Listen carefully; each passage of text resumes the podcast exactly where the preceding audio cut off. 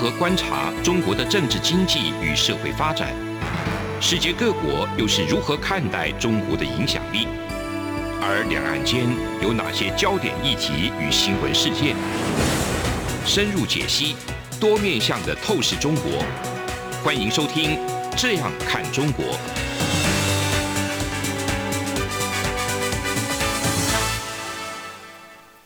各位听众，你好，我是主持人陈冠廷。您现在收听的是中央广播电台《这样看中国》节目，陈冠廷时间。今天节目要谈的主题是我们最近大家应该是在电视上面或者是各个媒体上面看到，就是我们的友邦洪都拉斯可能会有一些政治上面的变动。那总统大选后可能面临对台湾断交的可能。那其实这个台湾的邦交国。一直以来都有遇到过类似这样子的挑战，就是说从这个中国方面的挖角也好，或者是这种威胁啊，或者是用利诱的方式。那台湾现在主要的邦交国，目前的话应该是有十五个邦交国：中美洲、贝里斯、瓜地马拉、洪都拉斯、尼加拉瓜、那加勒比海岛国、海地、圣克里多福及尼维斯、圣露西亚。圣文森跟格瑞纳丁，还有我们的太平洋的岛国四个国家，跟南美洲一个国家，欧洲唯一的邦交国现在是教廷啊，梵蒂冈。那这些邦交国里面，我们是基本上都是有设大使馆。那其实除了就是在政治经济比较稳定的教廷之外，其实这些其他的我们的邦交国，大部分都是开发中的国家。那有一些国家。甚至遇到这种政治上面的纷乱呢，那像呃也没前几个月海地的总统被暗杀的事情，也是震惊国际。那我们今天要讨论的，其实不仅仅是洪都拉斯的与台湾外交关系的挑战，我们要讨论的其实是台湾跟这些我们的实际上有实质关系的邦交国，在未来的这一种互动上面，我们能够追求什么样的发展？那这一次，我们台湾的友邦洪都拉斯在二十八日要举行总统大选。如果说这个目前民调领先的反对党如果上台的话，那可能会有面临这个重大的挑战，关系上会。那这次的大选有非常多个候选人角逐，那根据外媒报道有十五组候选人。那这种主要的反对党是自由重建党，那候选人。是马拉卡斯楚，他有说过，在未来如果他当选的话，可能会转向跟中国建交。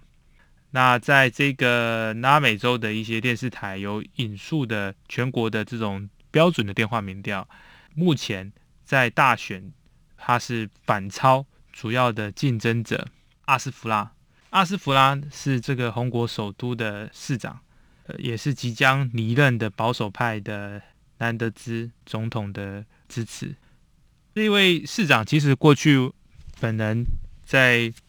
不同的场合，在市府的时候，在不同的场合也有呃遇过这一位市长。那当然是对台湾非常的亲近，那曾经也来访台多次。很可惜，在这一次的状况之下，目前是没有领先嘛。不过，就是说我们跟各个不同的国家，常常都会有在面临大选之后。这政党轮替也好，或者是不同的候选人，就对台湾的邦交开始会做出一些质疑。那当然，有些人会说，理论上来讲，一个国家的外交政策不应该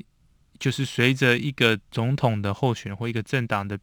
就有一个剧烈的变化。呃，这并不符合这些国家的利益。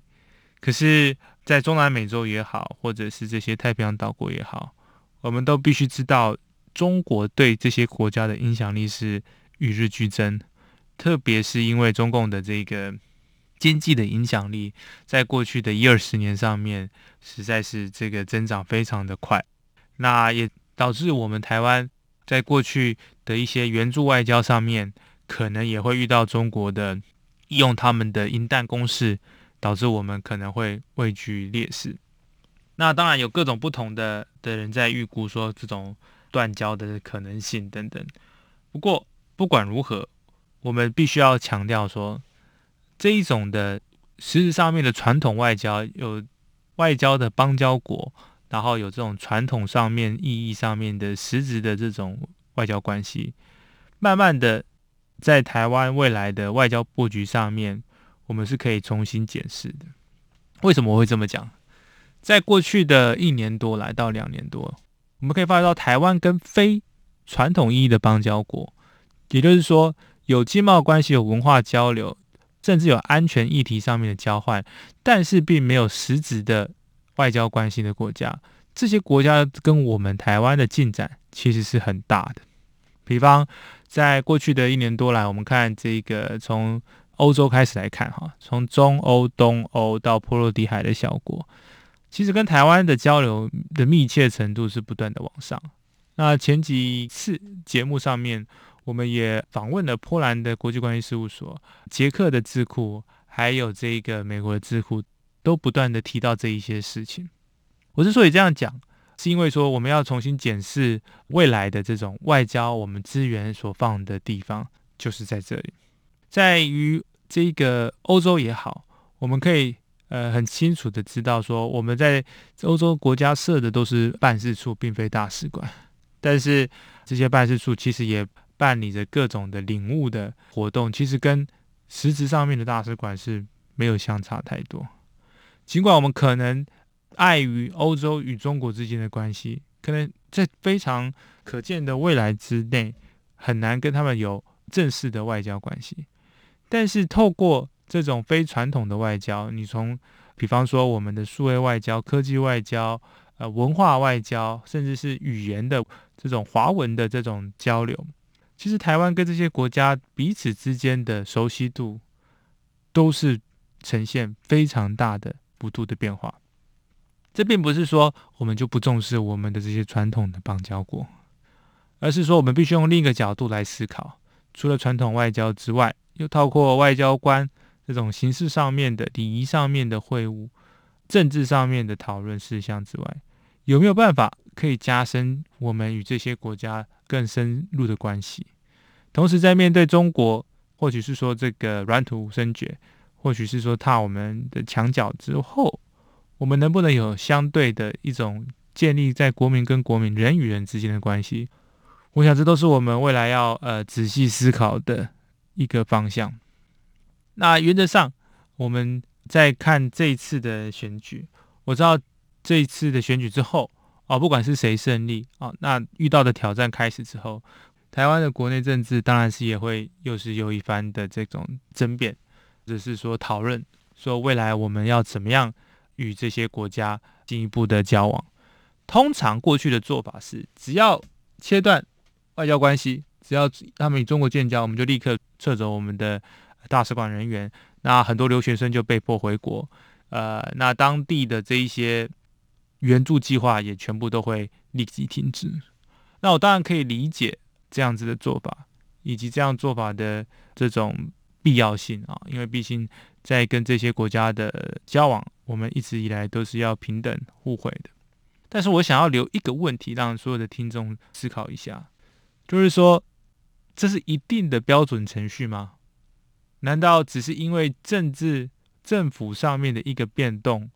啊，只因为他们要与中国或者是中共建交，我们与这些驻地国家就必须要全部都要断掉所有的连接吗？就如同我们跟非邦交国一样有办事处，我们也必须思考说，长期的经略必须要有长期的规划。过去我们习惯就是，只要是呃与中共建交，那就是当然就是就代表说他们对我们国家的背叛。那这个时候，台湾国内就会开始有一些声音，就是说这些国家其实就是就是吃定台湾啊，那就是要我们的援助等等。当然。这样子的说法，我们是可以理解。其实我们可以思考，就是说，在这一些中南美国家、中南美洲的国家的这些学生也好，很多学生呃，其实是对台湾的软实力是有非常大的被受到影响。那这些人在台湾曾经有过很好的经验文化，在他们的心中，或许是种下一个种子，就是对台湾的好印象。对台湾的这种正面的文化影响力，也是有非常好的这些想法。那这些种子不见得当天就会发芽啊。我们看事情不见得必须以呃三个月、五个月做一个标准，或者是做一个度量衡。我们想的甚至不是三年、五年，而是十年、二十年。因为要培育一个好的外交官，要培育一个好的政治人物，就是需要这些时间。那无奈台湾都是非常短线的这种去操作、去思考，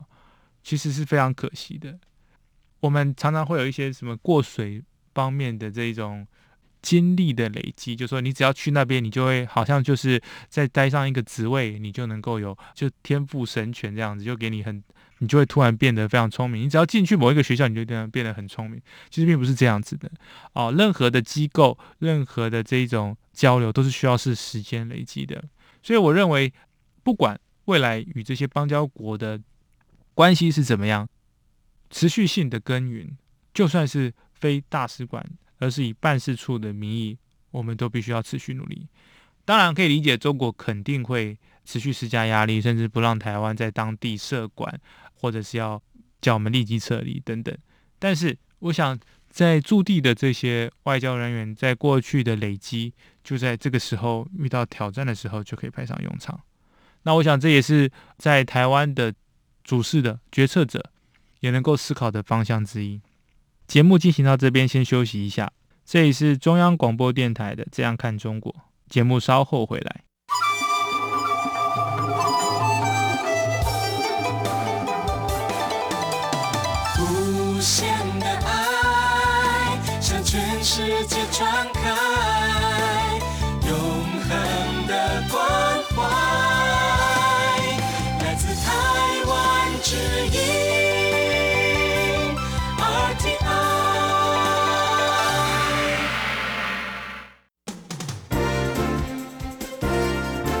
从两岸、国际、历史、文化与财经等角度透视中国的《这样看中国》节目，每周一到周五晚间九点三十分到十点在中央广播电台播出。如果您对《这样看中国》节目有任何收听想法或意见，欢迎寄信到台北市北安路五十五号，也可以透过电子邮件的方式。节目有两个信箱：二零二零 at。R t i 点 o r g 点 t w，或是二零二零零二零三 n e w s at gmail dot com。再次谢谢听众朋友们的收听与支持，请持续锁定每周一到周五晚间九点三十分到十点播出的《这样看中国》节目。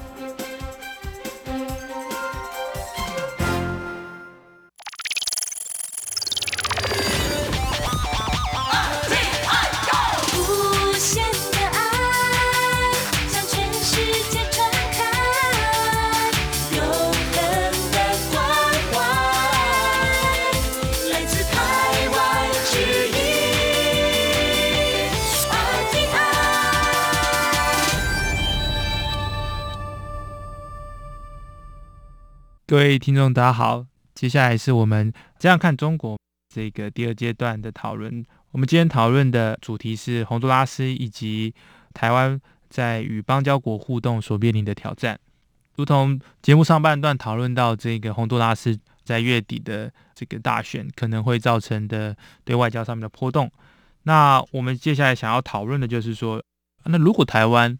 面临到这种邦交国数量到十个以下、五个以下，甚至是零邦交国，这个风险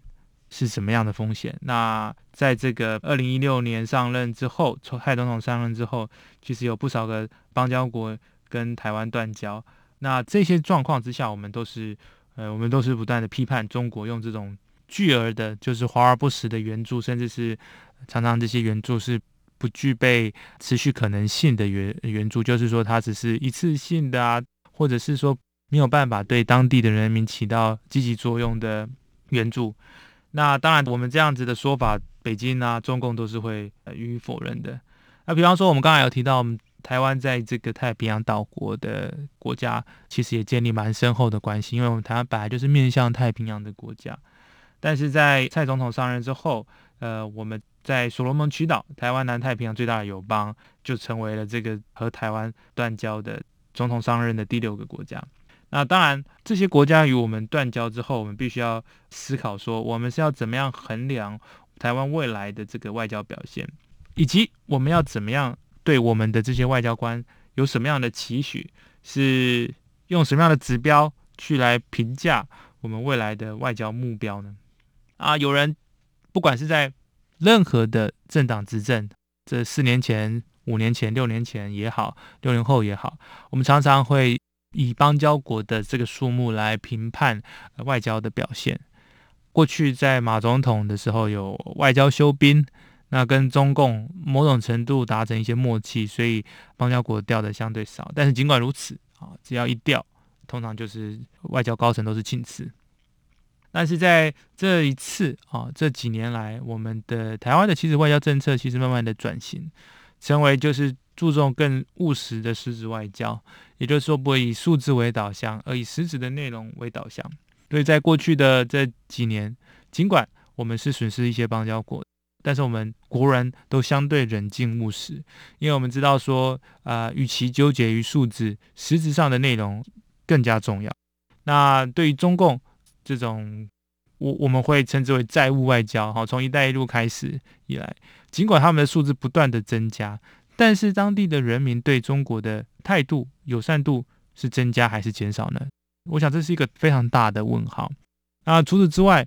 就算是本身已经有的这些中国的中共的邦交国在欧洲，其实像我们上次经过几次的这个面谈，跟欧洲的智库也好，或者是美国智库也好，他们都拿出 P O 研究中心的数据来表示说，这些国家事实上尽管与中国有直直的外交关系，但是当地的人民对中国的呃好感度都是都是这二十年来、三十年来的新低，所以与其在纠结在于台湾的邦交国是十五个、五个啊，还是多少个，用这样的方式去啊检验一个外交外交官或者是外交团队的努力，我认为更重要的是对于这些外交整体战略上面的愿景是什么？过去这几年，原则上就是只要是断交。中国的原则上回应就是说，中国政府愿意在一个中国的原则之下跟各国发展这个友好关系。那我们的官方的回应在断交之前就是一定都是两国互动正常啊，什么什么的。那其实我我们要思考的是说，这种像中国这种照本宣科式的说法，那不断的强调这个一个中国原则，一个中国原则，这其实就是我们跟他们完全不同的地方。也就是说，在他们而言，争取这些地方的邦交国，其实目的就是要限缩台湾的生存贡献。他们的可以有一百万种理由，但是其实大家心知肚明，这是一个非常主要的原因。那但是台湾的初衷，或者说台湾的外交的目的，其实是跟中共非常不一样的。啊，对我们来说，我们在这个区域也好，或者是在全球也好，我们是一个中小型的国家。但是我们的经济的这个实力其实是是在全全世界是前前三十名，甚至是前二十五名的，是非常这个影响力是相对大的。也就是说，在台湾的发展这些外交关系，我们是有目的性的。第一个当然是做国际援助的目的性，我们希望能够加强这些国家的这个发展的这个过程中，把台湾过去这五六十年来从相对次贫。到高收入国家的这一段经历分享给大家。那我们也没有用淡书，就是说你必须要怎么样对中国，你必须要怎么样对中共讲什么样的坏话，其实都没有。我们建立的是以台湾为主体，以该国的这个发展为主体的这种良性的关系。所以尽管哦这几年台湾是面临到这种呃断交潮，但其实这不是我们做错了什么，而是因应中共的这些胁迫利诱。该国或者是这些国家被迫做出的反应，所以我们从来都不想要特别去苛责哪一些人，因为我们知道台湾面临的风险跟挑战就是这么大。但是我们也同时可以思考这些国家、这些区域的发展性，以及台湾能够怎么样利用自己本身的优势，加强对这些国家的这个呃连接。比方说，我们的太平洋的这些岛国，你说这个钱。我们的友邦啊，所罗门也好啊，啊，或者是我们现在这些这些友邦，帛琉啊，哈、哦，马绍这些啊等等这些，其实这些地方的这种实际上的陆地的面积不大，但是经济海域是非常大的。在这个地方，有些地方甚至是有很丰沛的渔场。那就是说，台湾的远洋渔业也好，或者是我们的加工食品的能力也好，那其实这些都是可以作为我们重要的未来航向海洋的一个很好的一个基地。所以，我们加强与这些国家的关系，不仅仅是以数目外交的这个增加多一个国家、减少一个国家为导向，甚至是可以以经济、农业、以产业作为导向，去加强人与人之间的关系。其实，台湾经过这几十年的发展，尽管在这个渔业上面，我们曾经也受过一些批评啊，过度捕捞啊，甚至就是就是洗鱼嘛，哈，或者是捕猎一些，甚至伤害一些。透过一些拖网，然后甚至伤害到一些地方，这时候都有。台湾的好处就是说，我们要承认我们自己的不够的地方，但是经过这几十年的与国际社会的接轨，还有我们对自自身的渔业的规范的强调，其实相对好转。也就是说，作为一个更有责任的角色，在这个地区，我想这不仅仅是对台湾，也是对该地区的友邦是有正面的影响的。那在中南美国家呢，那更是。其实众所皆知，就是我们与美国之间的关系是非常的密切。美国在近几年的一些有台的法案里面，也强调说要加强与巩固台湾及其他的这个外交伙伴的关系。所以，每当有遇到一些这种外交上面的挑战时，特别是在美洲的部分，那台湾就是呃能够借此机会呃拓展与美国的关系。那在这之外，我们也必须思考说。诶，我们有这么多的国家的邦交国，其实会讲西语的哈啊，我国的这个语系的外交官是否有他的这个晋升空间，以及我们要如何运用这一些我们台湾在这个呃这些区域的人才，然后去拓展这些国家。其实，在拉丁美洲哈，中南美国家也好，或者是在欧洲会使用西班牙文的国家，这种语系其实。本身就是一个文化上面的饗宴。那台湾未来要拓展这些新兴市场的关系的话，当然也是需要加强这方面的去培训。当然，我们知道西班牙文、葡萄牙文是不同的语言，可是就是如果能够熟稔其中一个语言的话，对于拓展另外一个语言的熟悉度也是有非常大的帮助啊。这种语系本来就是相对接近的。未来的经济发展，很大程度贡献最多的地方，可能就是在中南美洲，特别是像巴西啊，哈这些大国，都是有非常好的这种呃农业资源，也可以成为台湾未来拓展我们软性实力的一个非常好的一个对象。那说了这么多，我们把台湾目前的这种挑战，还有我们的期许，都分享了。还是希望要跟这个中共去喊话。其实现在台湾的外交的这种空间也好，或者是对中国的关系也好，中国单方面都可以慢慢的去改变他的立场。中共，特别是中共，我们可以知道说，要上升两国之间的敌意是极端简单的事情，要降低两国之间的敌意却是非常困难的。要增加善意，要付出的是非常多的代价。要建立互信的基础，要有合作的项目，然后并且要不透过放话，而是真心的对话来加强这些关系。很遗憾的啊，就是在这几年，我们看到中共的这个慢慢的越来越走向从这种有基本的这种规范的国家，你看过去他们有两任的任期。到现在是几乎上啊，变成一个更加独裁，然后人治的社会，也是因为这样子，对台湾的这种外交上面的恫吓，对我台湾外交上面的这种压缩，就是越来越大。那我们能够做的，就是让台湾的国民外交，或者是说数位外交、国民外交、科技外交、文化外交、语言上面的外交，不断的走出台湾，让世界看到，也在。邦交国及非邦交国的范畴之下，加深人与人之间的交流。我记得在台湾曾经参与过一些会议里面，有许多这些中南美国家的大使啊，曾经都有在台湾的留学经验，更不用说，不仅仅是这些中南美洲的国家，包含美国也算啊，有一些外交外交官曾经有在台湾求学的美好经验。捷克的首都市长赫吉布，那曾经也在台湾担任过呃实习医师，然后在台湾实习，那他也有非常好的一些经历。台湾未来面对的邦交国的断交的风险跟挑战，我相信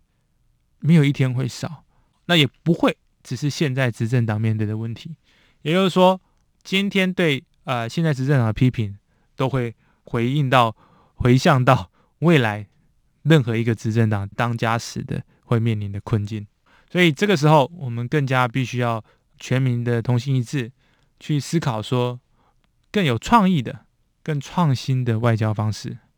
也当然也是深切的希望，就是说这一次，呃，在这一次节目播出之后，那在他们的这个红国的总统大选之后，呃，台湾能够还是维持这个洪都拉斯的正常的邦交关系。那也希望今天的这个节目内容，对大家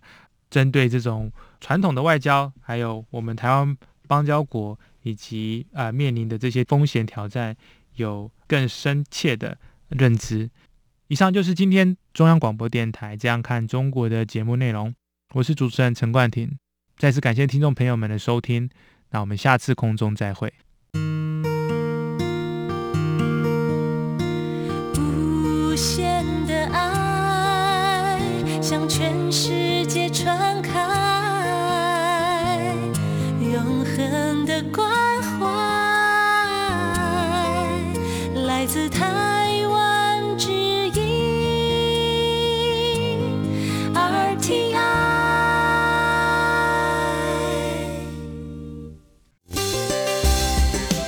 各位听众，因应冬季频率实施，自十一月一号起到二零二二年二月二十八号止，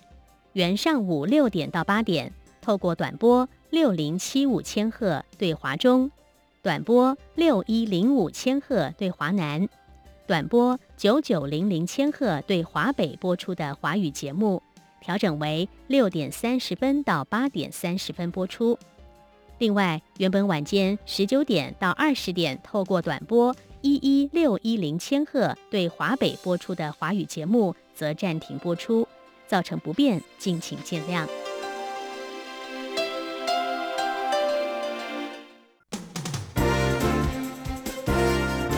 从两岸、国际、历史、文化与财经等角度透视中国的《这样看中国》节目，每周一到周五晚间九点三十分到十点在中央广播电台播出。如果您对《这样看中国》节目有任何收听想法或意见，欢迎寄信到台北市北安路五十五号，也可以透过电子邮件的方式。节目有两个信箱：二零二零 at。r t i 点 o r g 点 t w，或是二零二零零二零三 n e w s at gmail dot com。再次谢谢听众朋友们的收听与支持，请持续锁定每周一到周五晚间九点三十分到十点播出的《这样看中国》节目。